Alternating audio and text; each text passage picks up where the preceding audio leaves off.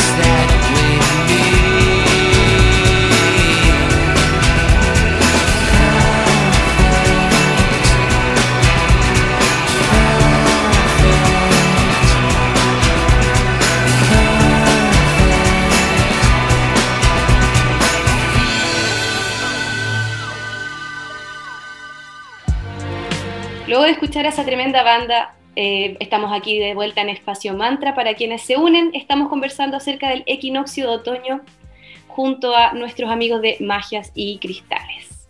Nos acompaña nuevamente don Luciano Resio. Bienvenido, querido Luciano. ¿Cómo está? Mm, muy buen día, Valeria y Sandra. Estoy muy bien. ¿Y ustedes? Muy bien, gracias. También muy contenta de tenerte nuevamente aquí en Espacio Mantra. Luciano, ¿nos podría explicar el significado o origen mitológico que tiene el equinoccio de otoño para las religiones paganas? Ok, perfecto. Mira, primero vamos a aclarar un poquito el concepto de pagano. Digamos que eh, el concepto se, eh, se, acuña de parte de los romanos, específicamente en la época de Constantino I, digamos en el siglo IV, 380 en estricto rigor. ¿Y qué ocurrió cuando se oficializa el cristianismo como eh, la religión oficial del Imperio Romano? Eh, emerge o nace un concepto que era eh, con, con, un sentido despectivo hacia los pueblos rurales que todavía el cristianismo no alcanzaba. Y se le decían a estos, a estos lugares pagus y a los habitantes del campo paganus. Entonces finalmente todo aquello, todo aquel que practicara una religión o adorara a dioses distinto al, dios cristiano era considerado pagano. Ahora bien, lo que nosotros no ha llegado, digamos, de la influencia europea, eh, viene siendo esta rueda del año que comúnmente la celebran eh, la religión Wicca. Pero eh, que en este equinoccio de otoño corresponde a Mabon. Mabon hace una referencia a un dios irlandés, pero este concepto es eh, contemporáneo, muy contemporáneo, solamente de los años 70. Eh, hay que entender un poquito que las celebraciones de la rueda del año, es decir, las festividades, eh, no era propiamente un evento, digamos, de, de profunda naturaleza espiritual, sino más bien correspondía a a fenómenos que se iban observando en la naturaleza y también eh, la participación del, hombre y de la mujer dentro de esta. Por tanto, hay que imaginar qué, se celebraba eh, en otoño, eh, digamos, en el hemisferio norte, era la, gran cosecha. Bueno, también acá, pero la, la, gran cosecha asociada a la vendimia, a la extracción de la manzana, una, una fruta sagrada dentro de las religiones nórdicas, y que eh, se celebraba, digamos, esta sobreabundancia eh, con una, festividad de todo el pueblo donde no solamente se agradecía a los dioses por tal cosecha, sino también se honraba al mismo pueblo por el esfuerzo colectivo de haber producido eh, tal cantidad de alimentos. Perfecto, Luciano. Y actualmente esta celebración del equinoccio de otoño para la la rama Wicca, ¿se realizan alguna algún tipo de ceremonia en la actualidad o eso quedó como ya en el recuerdo, como algo histórico nomás? No, las celebraciones se siguen haciendo. Nosotros tenemos influencia, como, como comentaba, muy europea y muchas veces estamos mirando hacia el, hacia el viejo continente y simplemente recibimos eh, influencias, digamos, eh, foráneas. Nosotros también dentro eh, territorialmente, eh, tenemos pueblos ancestrales que tienen sus propias celebraciones. Y este es el caso de, eh, del pueblo mapuche, que le llama al equinoccio, digamos, a la fase de otoño realmente, a esta entrada al otoño le llama Xomungue.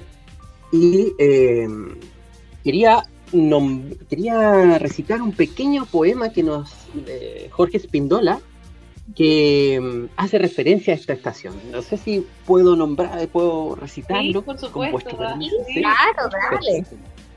¿Por, qué lo elegí? Porque de cierta manera eh, las celebraciones, los ritos que se hacen, siempre referencian, digamos, a la, a la, a la, eh, a la estación que, que, viene.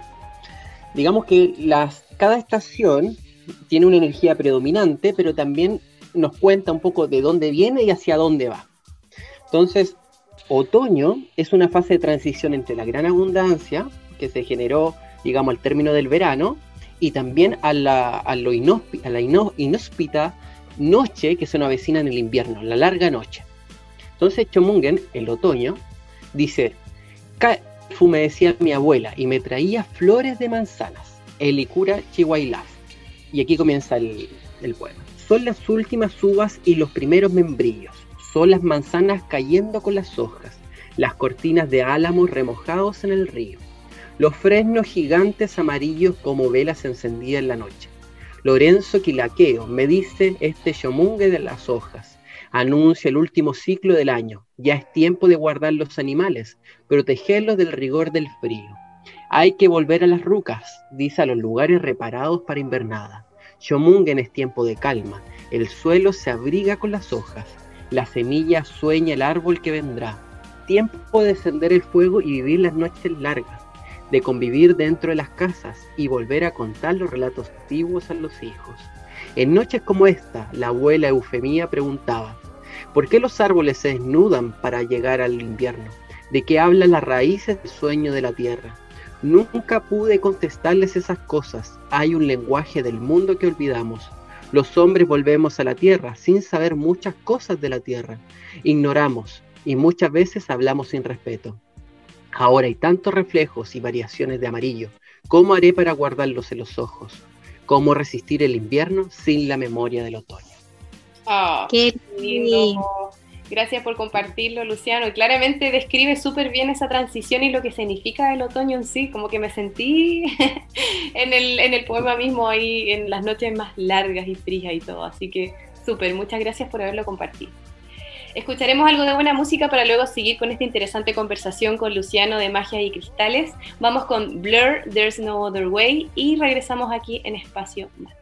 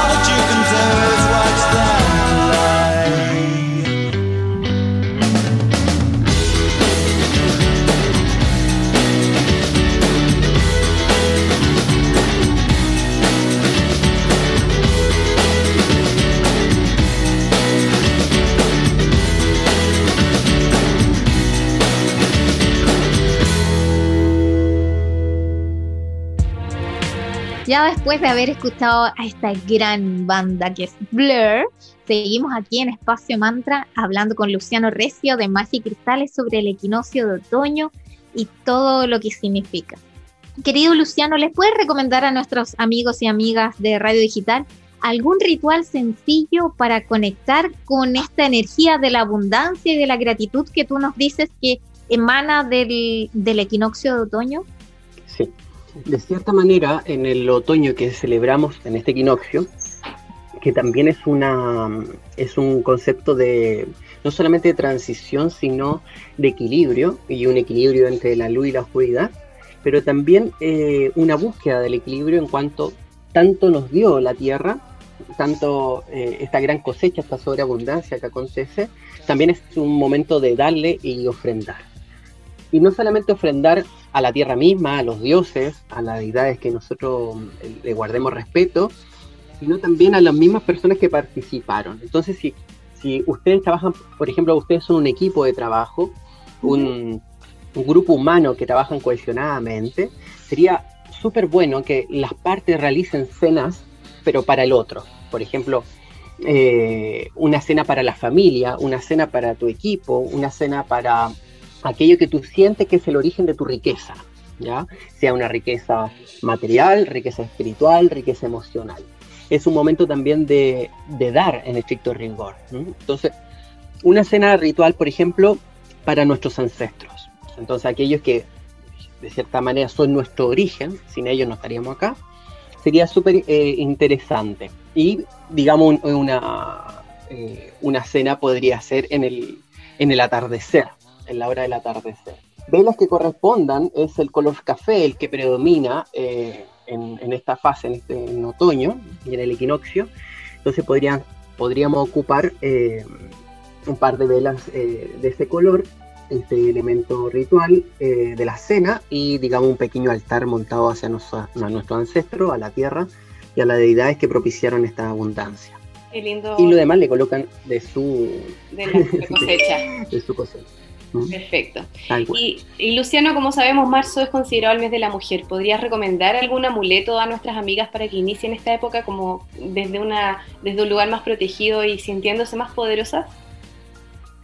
Claro, el amuleto eh, femenino, bueno, mi área son los cristales, ¿no? El, el cristales que podrían ayudar son los cristales que tengan que ver con digamos, los primeros, eh, los primeros chakras que están asociados a los colores eh, negro, rojo y naranjo. ¿ya? Entonces podríamos ocupar perfectamente jaspe, cornalina, digas en pulsera, en joyería o como cristal que lo llevamos con nosotros. Ahora, todo cristal yo les recomiendo siempre que eh, ojalá entre en contacto con la piel, ¿ya? Porque los cristales van a tener una condición homeopática, que es decir, van a contribuir en microdosis, estamos hablando de partículas, eh, y, eso va a influenciar nuestro cuerpo y una función energética por lo que se llama por campo, es decir, irradian cierta energía. Entonces, ojalá portar el cristal, por ejemplo, con un colgante que esté abierto por detrás y que toque la piel. ¿Por qué recomiendo estos cristales? Porque son los, cristales que corresponden a, digamos, a lo que yo llamaría el, eh, nuestra reserva de energía o eh, la abundancia heredada. ¿ya? la herencia una suerte como del calostro energético eh, que está asociada, digamos, a los primeros chakras. Tener presente esos cristales mm, refuerza y empodera al sujeto que los porta. Entonces, eso es lo que recomendaría a nuestras colegas. Súper. Muchísimas gracias, Luciano, por tus consejos, por tu tiempo. Agradecidas de tenerte aquí de nuevo en Espacio Mantra. Es tu casa para cualquier tema que quieras volver a tocar bienvenido seas y te dejamos unos momentos para que dejes tu mensaje a nuestras auditoras y auditores de Radio Digital. Entonces, muchas gracias nuevamente, Sandra Valeria, por darme este espacio, por darle un espacio también a la magia y la brujería. Eh, y siempre eh, recomendando a nuestro, eh, a nuestro público que siga aprendiendo, conociendo, introduciéndose a este mundo sin temor eh, ni los miedos infundados. ¿Ya? Aquí hay mucho de mito y mucha fantasía también, pero también una riqueza muy profunda espiritualmente, alto crecimiento.